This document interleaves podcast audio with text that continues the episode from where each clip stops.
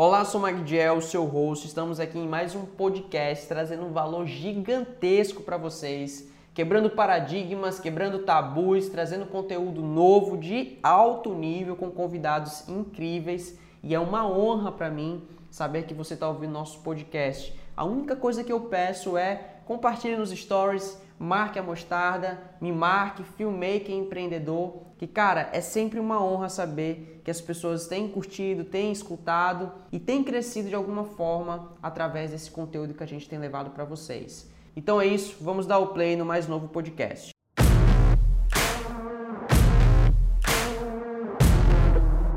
Babi e André, muito obrigado por vocês estarem aqui conosco, compartilhando essa bagagem, essa experiência que vocês têm no mundo do audiovisual, do cinema. E eu tenho certeza que o conhecimento de vocês, essa experiência também vai agregar muito na minha vida, que eu quero ouvir mais do que falar, e também quem vai estar ouvindo o podcast. E é uma forma também da gente desburocratizar, eu amo essa palavra, desburocratizar assim, o audiovisual, mostrar que é possível fazer audiovisual com o que você tem disponível e começar, é o mais importante, né? E aí, duas honras a vocês. Se apresentem aí para quem. Eu acho que todo mundo já conhece vocês aqui na tal do cenário, mas vale a pena vocês se apresentarem. Então, nós somos é, representantes da Caboré Audiovisual, uma produtora que surgiu em 2016.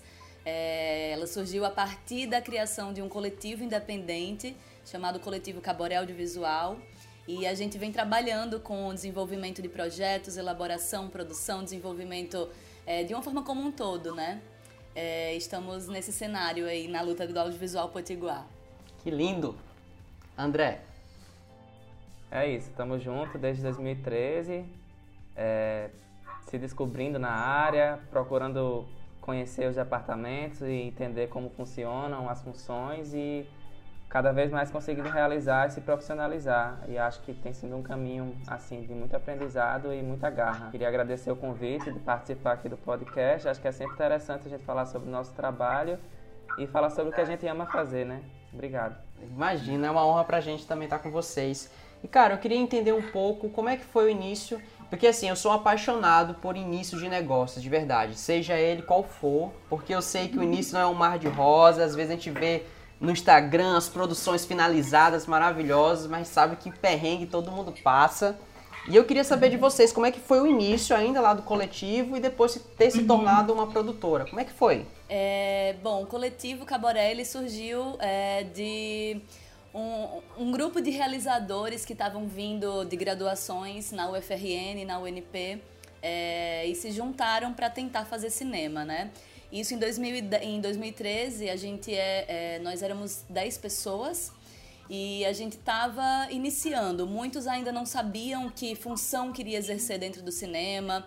A gente estava muito, muito numa vibe de experimentação mesmo, sabe? É, de conhecimento, de estudar. E aí, logo nesse início da formação do coletivo, a gente é, submeteu dois projetos no primeiro edital de cinema é, de Natal, né? Que é o Cine Natal. Então a gente é, desenvolveu dois, dois projetos, dois roteiros e a gente aprovou, surpreendentemente, os dois projetos nesse edital.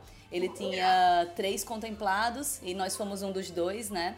E a gente realizou dois curtas-metragens que foram os a, que deram início a, ao coletivo Caboré mesmo. É, um deles foi o Três Vezes Maria, dirigido por Márcia Loss, e o outro foi o Janaína Colorida Feito Céu, dirigido por mim. E foi um pontapé mesmo para o coletivo e para a nossa carreira uh, de todo mundo, né? Não só do coletivo, mas carreiras pessoais. E aí a gente foi, começou a produzir daí, começou a fazer, começou a estudar, começou a pensar em viabilizações financeiras, em editais, até que em 2016 a gente viu a necessidade de ter uma, uma representação jurídica, de ter uma empresa, de conseguir realmente adentrar no mercado. E a maior necessidade da criação da empresa, né, é, da produtora, foi porque a gente estava é, precisando muito submeter projetos em editais da Ancine, que são editais federais, é, com verba do Fundo Setorial do Audiovisual. E para fazer isso é necessário que exista é, uma produtora com CNPJ cadastrada na Ancine, seguindo várias questões burocráticas é, que, eles, né, que eles, eles precisam que siga. E aí a gente percebeu que a gente precisava é, representar os nossos próprios projetos. Até então a gente fazia parcerias com outras produtoras, muitas de publicidade. É, naquele momento ali em 2016 eram poucas produtoras com foco em cinema, a grande maioria era publicitária e a gente resolveu dar a cara a tapa e abrir a nossa própria produtora para conseguir representar os nossos projetos e outros também. Acho que André pode falar um pouco também sobre essas questões.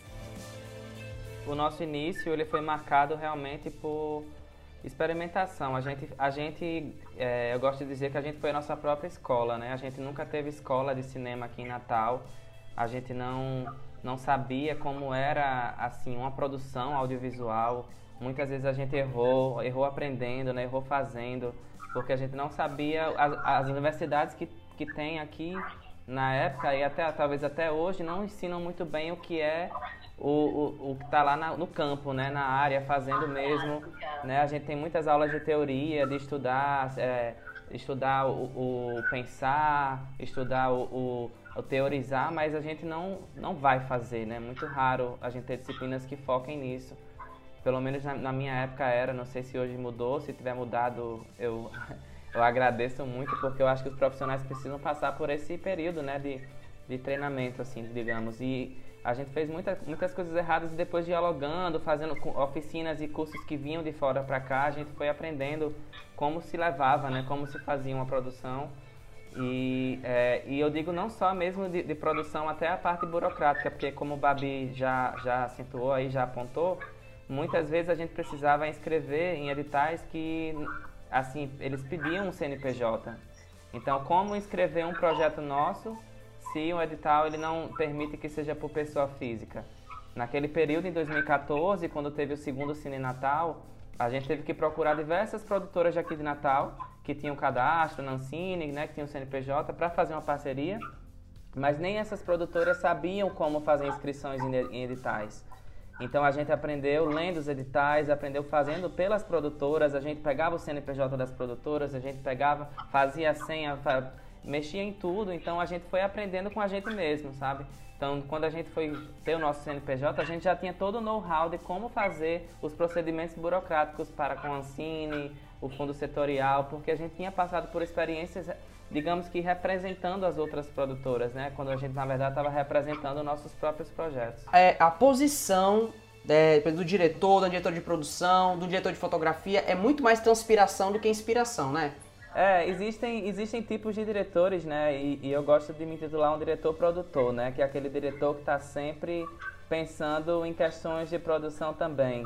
Porque é, quando a gente tem essa, é, essa experiência na produção, a gente tem noção né, do que várias coisas que são necessárias e que vários promenores aí que a gente tem, fica na cabeça, não tem como não ficar.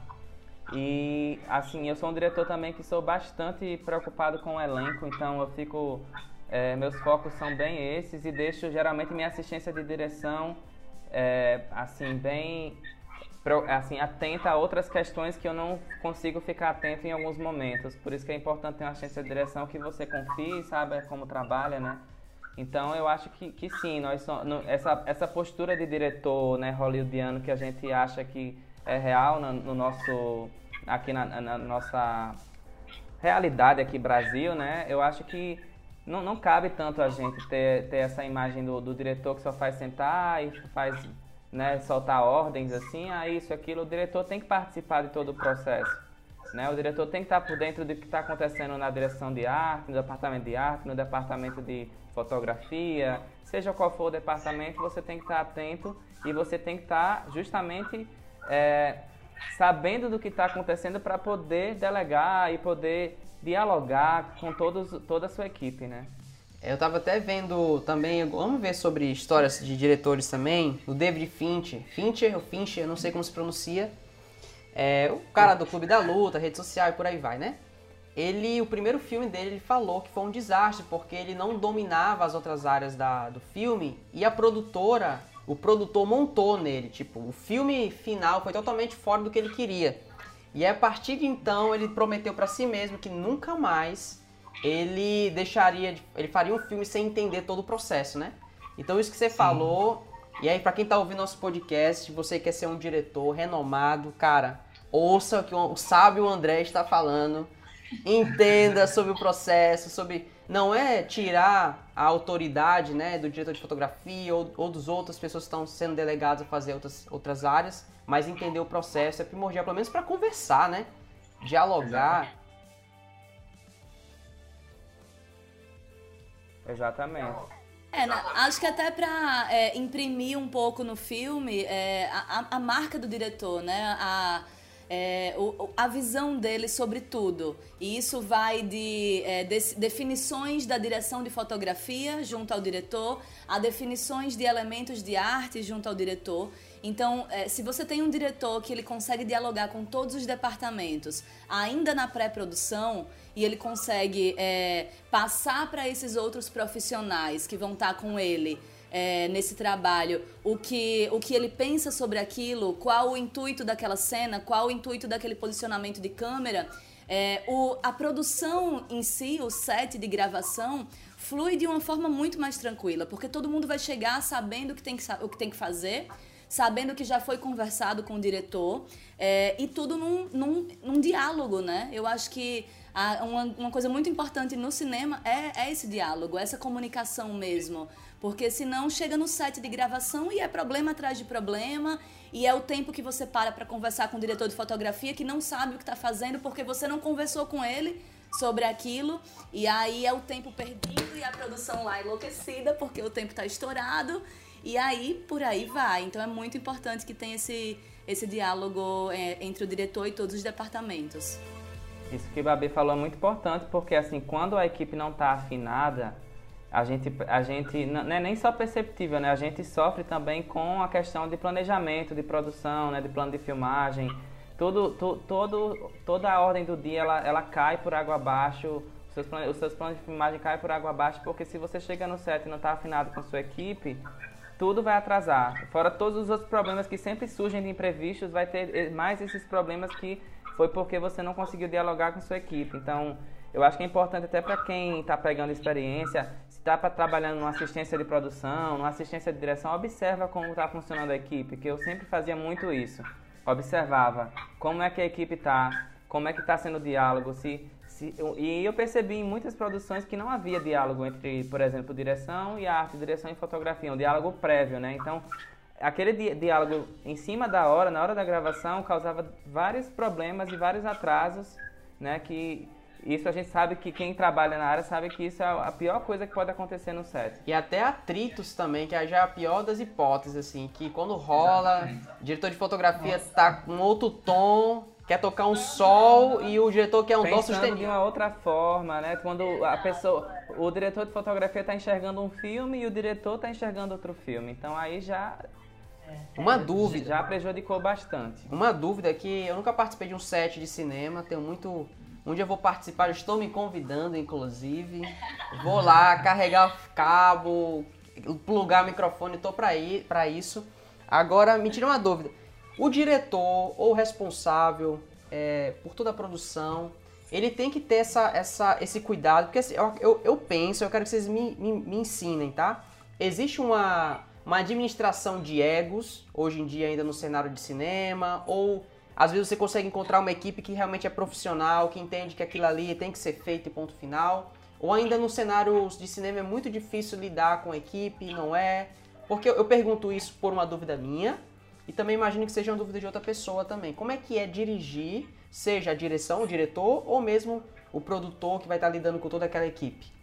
Eu acho que é, antes de pensar nessa questão do ego, eu acho que o cinema tem uma coisa da hierarquia que ela, por mais que essa palavra seja muito forte, muitas pessoas é, não gostem nem de ouvir essa palavra, mas é, assim, é uma opinião pessoal minha. Eu acho que essa hierarquia do cinema, é, se a gente consegue trabalhar com essa hierarquia de uma forma bacana, ela se torna necessária. E ela se torna necessária porque as pessoas elas vão entender é, qual a função delas e como, é, como se comunicar no set sem que você atrapalhe. Então, por exemplo, é, a gente está no set de gravação e o diretor ele vai estar tá focado, completamente focado na cena, no que vai estar tá acontecendo em cena. E para isso, é, para comunicação entre o departamento de direção com os outros departamentos, existe o assistente de direção, que é a pessoa que vai se comunicar é, pelo diretor com as outras pessoas. Então, é, esse, essa, essa hierarquia mínima que existe, ela funciona na prática porque ela faz com que as coisas se resolvam sem estresse, sem é, é, imprevisto, sem que o diretor tire o foco do que ele está fazendo e os problemas não cheguem até ele. Isso é muito importante. Os problemas não devem chegar ao diretor. É claro que há exceções, como o André mencionou, e eu também aplico muito para mim essa questão do diretor que é produtor e que a gente também está muito querendo saber o que está acontecendo em termos de produção e a, muitas vezes a gente tem que se desligar né, um pouco disso e tentar focar realmente na direção, mas é, eu acho que essa hierarquia ela acaba ajudando se ela for se ela funcionar de uma forma bacana. Então essa questão da é, do, do, de ter uma, um, uma figura imponente, sabe? Uma coisa é, é, no set de gravação, depende muito de onde você está tá realizando aquela produção. Eu acho que aqui em Natal, por exemplo, a gente tem um, é, um, um, equipes muito boas de trabalhar com relação a isso, sabe? De todo mundo é, é, falar de igual por igual, mas entender que na hora da gravação existem algumas regras a serem seguidas. Isso, essa questão da hierarquia é importante para a gente assim se lembrar que é, cada um tem uma função específica, né? E que a gente, claro, que pode e deve opinar se acha que deve opinar em alguma coisa, mas que não dá para também o tempo todo tá todo mundo falando no set, a gente entender qual é a função de cada um. Isso é importante, mas jamais a hierarquia para ser usada de forma para humilhar, a colocar alguém para baixo, a inferiorizar, ou a tratar com machismo, com racismo, com LGBTfobia, enfim. Eu acho que é só para a gente entender o papel de cada um e como a gente se coloca no set, para senão ninguém atropelar ninguém, ninguém, sabe? Acho que é justamente para a gente é, se afinar. É, a hierarquia ela serve para isso, entender os papéis. Ainda é, trago complemento só uma questão em cima disso. É, eu vejo muito essa essa hierarquia funcional é, como parte de uma para fazer valer uma engrenagem, né? O cinema ele, ele, ele é, é uma arte coletiva, não se faz cinema sozinho. É claro que existem realizadores que dirigem e que fazem a fotografia de seus próprios vídeos, mas se a gente for pensar em cinema, é, com uma equipe grande, em superproduções, até mesmo em pequenas produções, mas numa forma de realização em que existam várias funções e vários cargos, essas pessoas elas fazem parte de uma engrenagem. E essa engrenagem, ela vai funcionar se todo mundo tiver muito bem afinado e a hierarquia, ela contribui com essa engrenagem. Porque a hierarquia, ela faz com, como o André falou, faz que é, minimize as questões de, de, sabe, que possam acontecer no set. Então, é, é, se for bem aplicada, ela é muito válida. E depois dessa volta toda, aí eu respondo sua pergunta original, que era sobre o ego. Que sim. É, não, porque. Sim, não, estamos, já, já respondeu. Estamos lidando Mas... com pessoas e todo, todo mundo tem seu ego, né? Assim, então acho que algumas situações, alguns profissionais mais do que outros, mas já, já presenciei sim certo embates por questões de ego e, e acho que é, é, uma coisa que pode acontecer. Somos seres humanos, às vezes a gente nem percebe, às vezes percebe, se desculpa, enfim, são questões que mais uma vez a gente pode dizer que podem ser solucionadas com aquela conversa prévia, né, reuniões, discussões. O que é combinado não sai caro, né? Já dizia os mais antigos, for bem alinhado, isso funciona para tudo, para uma sociedade, para um casamento, para um, um, coletivo, para uma produção. Uhum. E eu amei essa ideia do cinema como uma engrenagem, porque a partir do momento que você olha uma engrenagem, não existe uma peça mais importante que outra. Existem peças, talvez, maiores, que exigem uma força maior de entrega, uhum. né, de mecanismo, porém, do maquinista ao, ao parafuso, que se cair, Exato. caga tudo. Aí, então, é, é, é, cada um lá na, na, nessa engrenagem entender que se meu, minha função é ser o cara que vai logar as coisas, Isso. tá contribuindo pro todo. Eu até me arrepio quando falo essas coisas, que eu sou meio... Uhum nessa veia aí.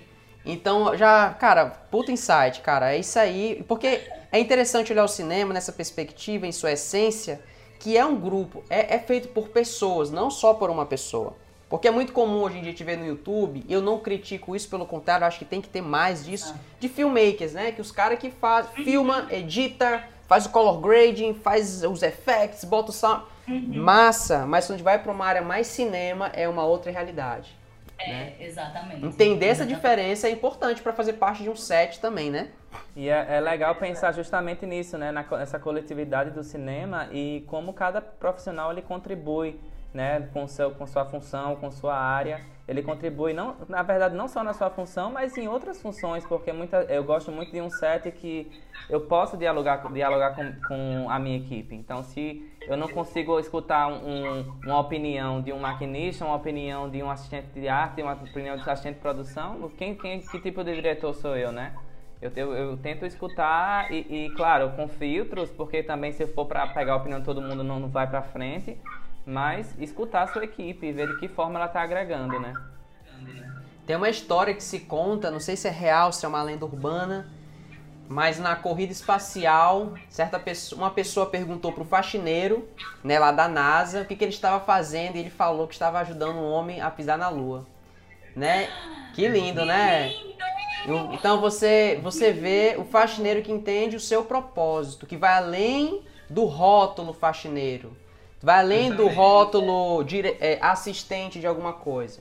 Eu estou ajudando o Caboré criar a maior e mais bela produção de todas. Essa é a minha função. Então ter essa, essa mentalidade talvez ajude, né? Um pouquinho. E aí eu queria já ir para um outro ponto que eu acho que é importante, que é essa questão mais prática da coisa também.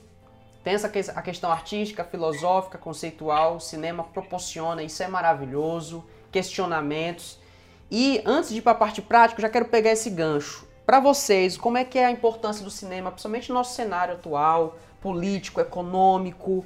É, e, e, a gente vê que as pessoas cada vez mais estão consumindo cinema em casa, né? seja no Netflix, seja no celular.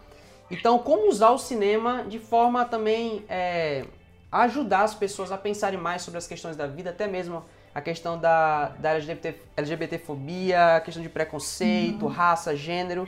Como é que a gente pode trabalhar de forma mais consciente, usando o cinema como ferramenta? Na minha opinião, assim, se não for algo que te toque, se não for uma, uma, um assunto que te interesse ou que você tenha passado por, enfim, algo que realmente seja uma realidade sua ou próxima à sua ou que te toque de alguma forma, não adianta você querer falar sobre porque não vai sair verdade, né?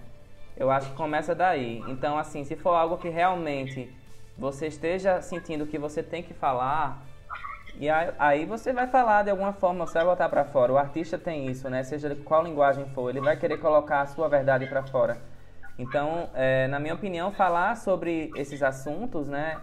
É, é, falar, é falar a verdade, é falar sobre o que, o que te toca. Então, é, o que eu posso dizer é isso. Assim, a gente, a gente fala sobre assuntos que, de alguma forma, fizeram parte da nossa vivência, sabe? Então, quando a gente faz Septo, por exemplo, que fala sobre, né, sobre uma protagonista lésbica, a, a criação veio da, da própria né, da própria pessoa, Alice Carvalho, né, das vivências dela, e, e, tocou o coletivo Caboré enquanto, enquanto que a gente acredita que a gente deve falar, né? Eu acho que não é só assim, ah, vai vender. A, a gente acredita nisso, acreditando, de alguma forma, vai sair a verdade e, e, vai tocar alguma pessoa. Não vai tocar o Brasil todo, mas vai tocar uma, uma parcela da população que se identifica com aquele conteúdo. Você vê até mesmo um filme é até pesado em algumas partes, o próprio Tropa de Elite, mas o, o Padilha era uma vivência dele. Isso que você falou, tipo assim, seja uma coisa que eu vivi realmente, ou algo que eu estou incluído, ou que, que me toca. Tem, porque assim, Exato. tem inúmeros filmes no Brasil e fora também sobre a periferia, sobre mas por que, por exemplo, Cidade de Deus tem um, um, uma, uma, potência tão elevada, um Tropa de Elite tem uma potência tão elevada? Porque é, é esse ponto realmente que você falou e falando deu um insight, é a verdade. É o diretor, a equipe realmente se engajar e acreditar naquela mensagem, né? Exato. E, e, e tem pessoas que acham assim que só, por exemplo, só LGBTs podem falar sobre assuntos LGBTs. eu já não acho que é tanto por aí. Eu acho que se for um assunto que te toca e que você está estudando, você tem interesse e você está tá de alguma forma se inserindo, pesquisando, está é, tá se aprofundando naquilo, de alguma forma você com uma equipe, né, que claro, seja LGBT, tenha, tenha representantes LGBTs e tudo mais, você de alguma forma vai passar essa verdade, porque você vai estar, tá, você tá dentro daquele assunto de alguma forma, né? Você tá você não está só querendo, ah, eu quero fazer isso por vender, você está se interessando de fato por aquilo. E às vezes, né, às vezes não é o seu lugar de fala, mas não significa que você não possa gerar discussão para ser debatido sobre, né? Exato. Então, por exemplo, os próprios, é, esse, essa ideia que a gente está vivendo hoje, essa luta que todos nós estamos vivendo, por exemplo, eu não me encaixo, não é meu lugar de fala em muitas dessas áreas, mas por que não conversar com a galera que é Sim. da minha classe também para eles entenderem que não é assim? Exatamente. A gente tem um papel, né? Perfeito. E Babi, eu queria entender de você um pouquinho, fiquei curioso como é que é na prática essa toda essa parte de produção que você está bem envolvida também na direção também, uhum. mas a parte de produção. Qual, o que que consome mais na, na prática o seu trabalho? O que que é preciso assim? Todas essas expertises que você usa para tocar o que você faz. É, o trabalho de produção ele é um trabalho muito ralado, né? Mas é, é sempre um misto de ódio e amor. E acho que quem tem essa veia de produtor, ela não consegue largar de jeito nenhum. É, a gente tem, assim, uma, uma vasta é, é, equipe de produção e funções de produtores, né? Diversas, diversas funções dentro da equipe de produção. E é, eu acabo, acabo tentando ocupar é, hoje em dia muito mais a produção executiva, que é uma área que eu tenho gostado muito de trabalhar.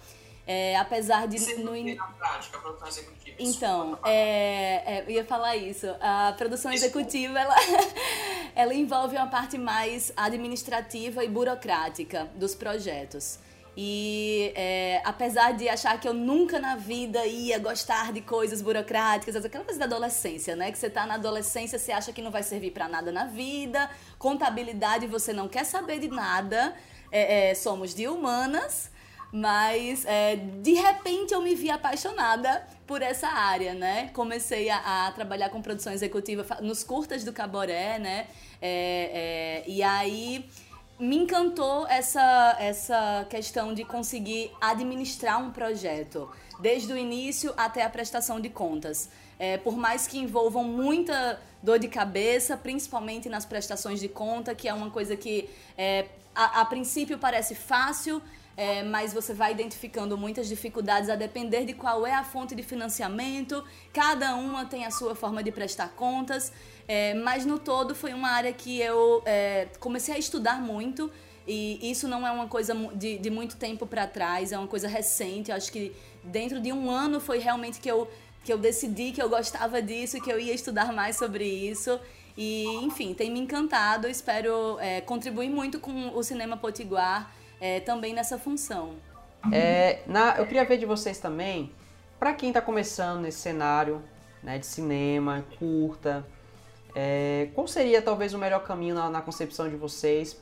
Óbvio que a prática ela é fundamental, experimentar em casa mesmo, fazer um documentário da família, daquela avó que tem aquelas histórias lindas, sentar com ela e fazer um documentário, enfim. Mas indo para um campo um pouco mais profundo, que, que vocês dariam de dica aqui em Natal, isso para um contexto nosso, tá? Tô nem falando nível Brasil, não. Uhum. Natal. Por onde seria o melhor caminho começar no cenário de cinema aqui em Natal? É, então, eu, André tinha, logo no início da fala dele, ele, ele conversou sobre essa questão de, na academia, nas graduações e nas universidades, a gente não tem tanto contato com a prática, né? Então, é, por experiência própria, a gente passou a buscar coisas por fora. E atualmente, dentro do cenário é, é, nas, é, potiguar, né, de Natal, eu acho que ainda é possível a gente buscar várias é, oficinas de pessoas que acabam sempre vindo para Natal. Tem várias iniciativas é, de formação. A gente, vez ou outra, cada, sei lá, três meses aparece algum projeto de formação que eu acho que é um caminho essencial para quem quer trabalhar na prática com isso. Porque, diferente das universidades, é, essas oficinas, cursos, workshops, eles trazem pessoas que fazem parte desse cenário da prática, do mercado. Então a gente, mesmo que seja uma oficina teórica, você vai ter é, uma pessoa da prática dando relatos sobre a experiência dela, e isso é uma coisa que eu acredito que fortalece muito é, o seu entendimento enquanto criador, né, enquanto pessoa que quer realmente seguir nessa área. E aproveito para deixar uma dica bem, bem linda que André é, André está com um projeto que vai ser de uma oficina de elaboração de projetos audiovisuais para editais locais do Rio Grande do Norte. E é, é uma iniciativa que, com certeza, ela vai ser incrível, principalmente para novos realizadores, para pessoas que estão querendo começar. Porque a gente precisa ter um pouco dessa dessa coisa de saber escrever projeto para conseguir aprovar projeto, né? Então eu penso muito nessa linha de, de formação, de atividades extras que aparecem na cidade. Complementando a fala de Babi, é, eu acho que é importantíssimo isso que você também falou, né, da questão da experimentação em casa, fazer, filmar, tentar, por exemplo, ah, tá, tá tendo uma produção de um colega da sala que está fazendo um curta para uma disciplina, ou, ou até mesmo que não é da área, né, tá, tá, viu que tá, vai rolar uma, uma produção tenta de alguma forma assistir ou, ou trabalhar carregando alguma coisa para você ver como é na prática, né? Eu acho que a gente observando, acho que começar observando é muito, muito importante. E, e, e fazendo aos poucos, pegar uma assistência, pegar alguma coisa, tentar passar pelo máximo de, de departamentos possíveis dentro de uma produção para se entender como os departamentos funcionam, né? E para você se descobrir, descobrir qual área que você gosta realmente de atuar. E aí, passado por isso, é, vem essa parte da, da, elaboração de projeto, porque nenhum realizador hoje em dia consegue é, fazer seus projetos se ele não escrever. A não ser que você ache uma produtora muito massa que diga, não, me dê seu projeto aqui que eu escrevo, né? Uma elaboradora de projetos. O que não é muito comum, né? O que não é muito comum acontecer. Mas pode acontecer, eu, já fiz para alguns amigos, assim, ajudar na elaboração de, de projetos, mas não, não é algo muito comum né? Ou você paga alguém para fazer ou você mesmo faz. E hoje em dia eu acho que a gente tem que saber se virar e saber administrar os nossos próprios projetos, né? Então, assim, pega, uma, pega o computadorzinho, escreve seu projeto e, e tenta aprovar no, nos editais primeiro os, os que tem locais, né? Para depois você tentar os maiores que são o nível nacional, ou estadual, enfim. É, duas pontuações. A primeira com relação, complementando também, essa questão do observar é tão importante, né? A gente está vivendo a nossa vida e o observar ele vai gerar referências e essas referências vão gerar repertórios que lá na frente vão se tornar no filme e tão inovador que não, na verdade são várias combinações de vivências, experiências, né, que você já teve na vida. Exatamente. Eu até, eu até gosto de dizer, eu sou um defensor que a criatividade não é dom, não é uma luz divina, não é uma voz espiritual, Pode até acontecer, dependente, de, dependendo do estado mental que você vai estar, pode rolar. Mas podemos, de certa forma, concentrar essa criatividade, né? Ao trabalho duro mesmo, buscar sempre referências. Como aquele livro maravilhoso que é o Hobby como Artista, o nome é um pouco pesado, mas é copiar, combinar e transformar, que ele fala, né? Copiar, combinar e transformar, e aí gera algo inovador, que já é uma combinação de várias peças que já existiam.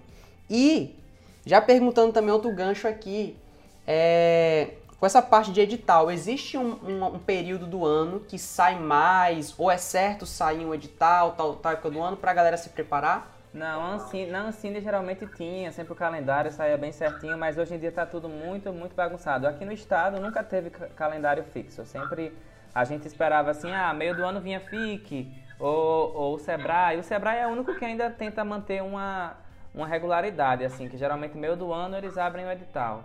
Tá. Meio do ano, Mas... junho ou julho? Ou tanto faz? Geralmente maio é, eles estão abrindo edital. Mas assim, os outros não tem realmente um, um período certo não. Às vezes é início do ano, final do ano, meio do ano, é muito, muito doido. Gente, que papo lindo, gostoso. E eu só esqueci do café, que eu ia ficar viajando com o cafezinho aqui, mas é, já queria até agradecer a disponibilidade mais uma vez de vocês. O carinho, dá pra ver que vocês realmente são apaixonados pelo que vocês fazem. Então, gente, André, cara, é muito bom conhecer a sua história, ver que você realmente é um diretor pé no chão, guerreiro, rala, né? E Babi também é um é engraçado, são um complemento, né? Dá pra ver assim. É igual eu e Dai, eu sou mais viajante, filosófico, e ela pé no chão, racional, sempre me puxando e eu jogando ela pra cima, ela me puxando e jogando pra cima. Então dá pra ver que existe uma, um complemento de vocês muito legal, é por isso que tá dando certo. É, uma equipe, uma equipe boa é importante, né? Total, total, total. Então é isso, vocês queriam deixar algum recado final para quem tá ouvindo a gente, pra gente fechar? Ah, é, agradecer né, esse espaço, acho que é muito, muito massa a gente conseguir trocar uma ideia assim tão à vontade e falar sobre o nosso trabalho, que é de fato é uma coisa que a gente ama fazer e que a gente espera fazer por muito, muito tempo. É, e o recado que eu deixo assim para as pessoas é que estão querendo iniciar na área do, do cinema, do audiovisual, é de fato meter a cara, porque eu acho que apesar da gente estar tá é, dos que estão na universidade, ainda ter todo o aparato te, te, é, teórico, né, dos professores e todo o suporte é, para fazer produções ali dentro mesmo, né, produções experimentais, mas é importante que a gente meta a cara para entender o mercado, né? Porque acho que assim como o coletivo Caborex se transformou numa produtora, é, todo mundo tem, tem condições de fazer isso. E a gente está num momento aqui em Natal muito bacana, é, apesar da pouquíssima falta de, da falta de incentivo é, financeiro por parte dos gestores, que é uma uma luta que a gente tem há muitos e muitos anos, mas é, apesar dessa situação toda, a gente tem muitos realizadores surgindo, as universidades abriram seus cursos de cinema e audiovisual, que há poucos, poucos anos atrás não tinham. É, não se reconhecia o cinema né, dentro das universidades, então eu acho que a gente está num momento muito bacana e que espero que a, a, por parte dos gestores a nível municipal, estadual, eles visualizem isso, eles entendam esse cenário, entendam que a gente tem total capacidade de ter um mercado cinematográfico aqui. A gente tem técnicos incríveis, é, profissionais da criação também incríveis. Então, acho que a gente já tem muito, tem muito caminho para percorrer, mas a gente tem um bom, uma boa base. Então, eu espero que esse podcast também sirva para dar um gás em quem está afim de começar e meter as caras mesmo, fazer, porque é, é o cinema é incrível, né? É isso. Massa. É, gostaria de falar pra galera que aproveitem esse período agora que tá surgindo muitas lives e, e palestras gratuitas aí, muitos, muita galera falando sobre cinema de forma gratuita, cursos, oficinas. Então, se inscrevam nas que vocês puderem para se aperfeiçoarem, né? Aperfeiçoarem suas habilidades e quando voltar as gravações, corram atrás de estar tá pedindo, ah, precisando de alguém para carregar alguma coisa. Pra... Eu, inúmeras vezes, em 2014, 2015, saía pedindo para trabalhar, trabalhava sem ganhar nada, porque eu queria pegar a experiência. Não, não que eu romantize isso de trabalhar sem ganhar nada, porque não é a situação ideal, mas que no momento eu via que era importante para mim estar tá conseguindo entrar nas produções das formas que, que eu precisava para, é, enfim, conhecer e aprender. E não se desanimem caso vocês tenham seus projetos né, é, rejeitados, digamos assim, não aprovados nos editais que vocês tentarem, porque a gente já levou diversos nãos e continua levando até hoje. Para aprovar um são 10, 20 nãos, assim, a, a, coisa mais normal é a gente ter o projeto não aprovado em edital, mas mesmo assim a gente continua e consegue aprovar muitas vezes, muitas vezes sim, muitas vezes não. Enfim, não se desestimulem também caso seus filmes não sejam selecionados nos, nos festivais. São muitos festivais procurando muitos filmes. Tente buscar aquele que se identifica com o seu. E é isso, vá na luta buscando que vai dar certo. Meus amigos, que aula, viu? Eu não vou nem complementar nada, porque é legal quando a gente ouve pessoas do, da área mesmo, que tá com a mão na massa, tá na ponta da lança fazendo. É outra propriedade. Então não é o meu lugar de fala ainda, mas será o, audio, o cinema. Mas obrigado por vocês contribuírem, compartilharem algo tão precioso que é o conhecimento de vocês, viu?